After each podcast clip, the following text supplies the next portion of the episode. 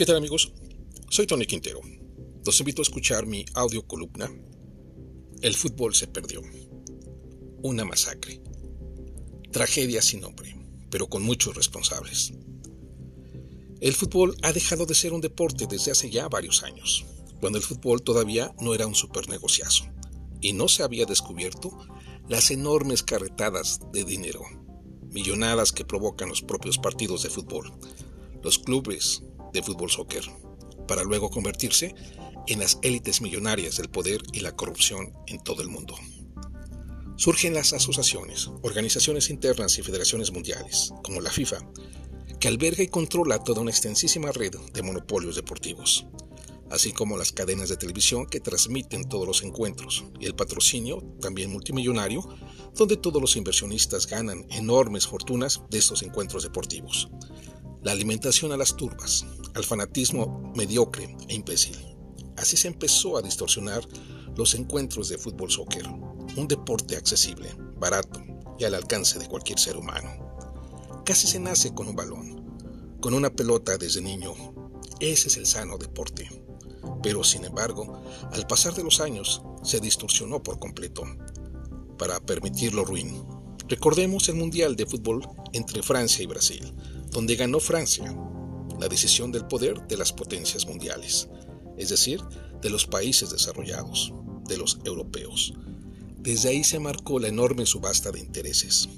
Entonces el fútbol soccer se ha corrompido de manera mafiosa en todo el mundo, en las propias federaciones de fútbol, en las ligas, en las divisiones, hasta en el lodo del fútbol llanero. Ese es el triste panorama desolador que tiene el fútbol soccer que ha alimentado, por desgracia, a las masas, la manipulación a una perversión del fanatismo estúpido. Hay quienes lo hacen religión, inconcebible. Alimentar a la fanaticada es lo principal, a las turbas, al fanatismo bruto, antideportivo. La mafia en pleno, los prestanombres que están ahí detrás del deporte, los que no dan la cara. En fin, el fútbol dejó de ser deporte desde hace mucho tiempo hoy es una enorme red de complicidades mercantiles.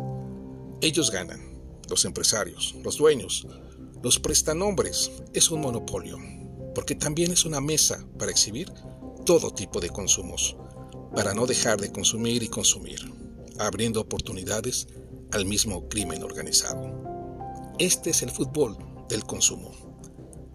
Era obvio que tendría que pasar esto, y así fue. Denigrante como sociedad, porque permitimos y pensamos que nuestros hijos eran sanos al ir a jugar fútbol, a hacer deporte, pero nunca nos imaginamos que eran círculos viciosos, escuelas de ocio enfermizo. Qué lamentable lo sucedido en Querétaro, en el Estadio Corregidora. No debió haber pasado esto. Sobre las investigaciones, eso ya lo conocemos. ¿Qué rumbo tomará? Todo quedará en la impunidad porque son los intereses los que predominan. Finalmente, un conocedor como Carlos Albert, cronista deportivo de hace muchos años, lo ha aceptado, admitido lo que ha sucedido en el fútbol soccer de nuestro país. Las mafias controlan el deporte. Amigos, nos escuchamos en nuestra próxima edición. Hasta pronto.